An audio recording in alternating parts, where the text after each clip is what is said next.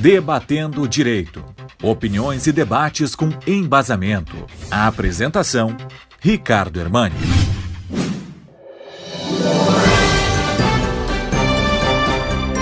Um tema que tem chamado a atenção, sobretudo agora, em época de pandemia, é o crescente endividamento das famílias brasileiras. Recentes dados apontam que 70% das famílias estão endividadas. Por óbvio, existe a dívida que eu reputo é, normal, natural ou até necessária quando se trata de um investimento, de um capital para uh, ensejar um empreendimento novo. Agora, o que preocupa é aquela dívida do dia a dia, do cartão de crédito, que serve para as despesas correntes de consumo, o mercado, a alimentação, a luz, a água.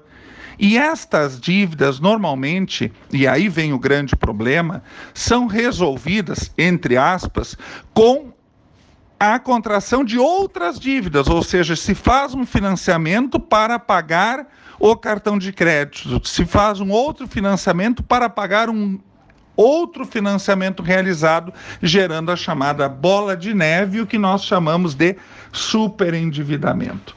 E é exatamente este aspecto que foi objeto de uma lei deste mês, a Lei 14.181, que nós chamamos de Lei do Superendividamento, que alterou uma série de dispositivos do Código de Defesa do Consumidor.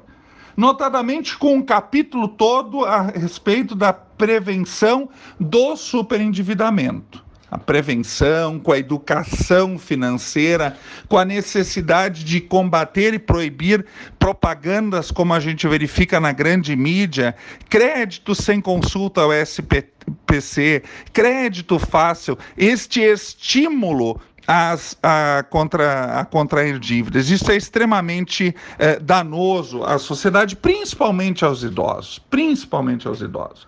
Mas, além disso, e é muito importante, é, existe todo um capítulo novo da conciliação no superendividamento, em que o, o devedor pede ao juiz que chame todos os seus credores, para que faça aí sim um plano de pagamento conjunto de todos eles, e nesse período, pode ser até de cinco anos, a suspensão das ações judiciais, dilação, aumento de prazos de pagamento, redução de encargos da dívida, exclusão do consumidor do banco de dados de cadastro de inadimplentes. Agora, obviamente, o consumidor para se valer, para ter a possibilidade desse acordo, seja acordo, seja quando o juiz, não havendo êxito na conciliação, o juiz uh, uh, abra esse espaço uh, de repactuação das dívidas, obviamente que esse, essa situação exige boa-fé.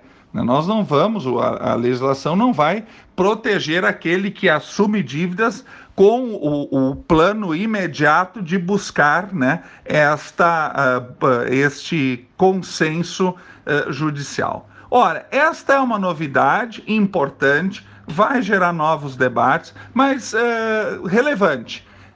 adequado a esse momento de pandemia e que pode servir para que o consumidor tenha assegurado, preservado nas negociações o chamado mínimo existencial, ou seja, as dívidas que ele assuma, a repactuação que ele vai fazer, não vão impedir que ele tenha o seu sustento básico, a sua alimentação, a água, a luz, essas situações que são absolutamente necessárias para a dignidade da pessoa humana.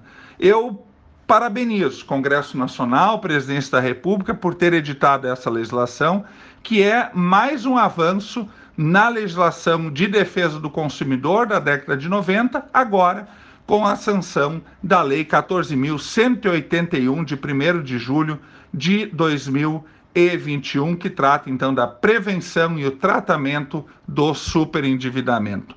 Crédito com consciência, educação tributária e uma grande semana a todos.